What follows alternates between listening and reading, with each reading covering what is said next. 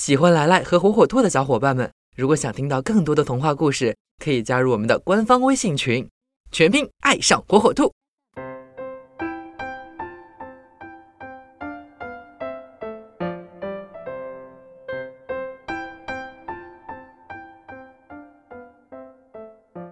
小朋友们，大家好，欢迎收听今天的来来讲童话。今天来来要讲的童话故事名字叫《爱美的乌鸦》。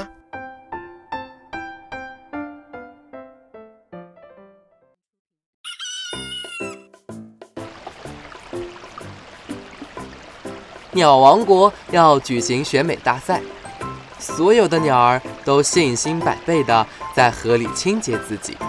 只有乌鸦闷闷不乐地躲在树上叹气。选什么美嘛，无聊。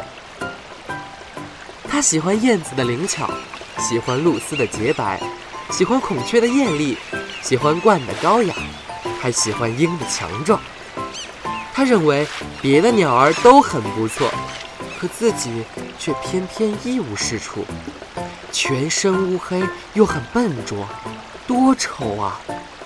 但是他从内心来讲，却十分盼望能够被他人赞赏，也能够像别的鸟儿一样，成为别人注目的焦点。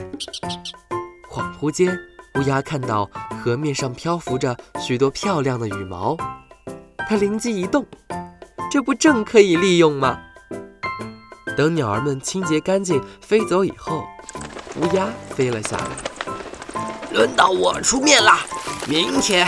一定要让他们吓一大跳！他捡起各色各样的羽毛，一根一根地插在自己乌黑的羽毛缝里，红的、黄的、绿的、蓝的、紫的、橙的，五彩缤纷。他端详着水里的倒影，露出无限陶醉的神情。第二天，大家很早就到达选美会场。乌鸦却故意迟到，它站在一个隐蔽的角落，听鸟儿们议论纷纷。孔雀好漂亮啊，第一名非它莫属。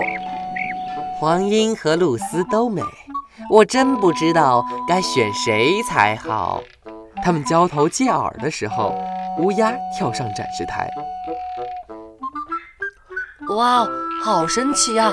我从没有见过这么漂亮的鸟儿，它从哪儿来的？是啊，简直集合了所有鸟儿的美丽。第一名应该颁给它才对。乌鸦听到了这些话，心里特别得意，忍不住跳过一个大石头，好让大家都能够看到它。可是没想到，借来的羽毛。经不起抖动，竟一片一片的掉落了下来。咦，跟我的好像呀！孔雀说：“这就是我的呀。”黄莺也说。燕子偏着脑袋想了想，飞到了乌鸦背上，把那些美丽的羽毛全都扯了下来。哦，原来是乌鸦！看到了这只美鸟的真面目，大家都惊讶地叫了起来。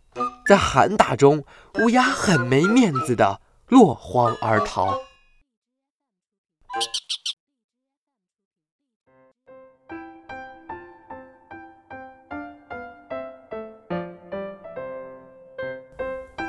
好了，今天的故事就讲到这儿。喜欢的小朋友要记住，来来在这儿给你讲童话。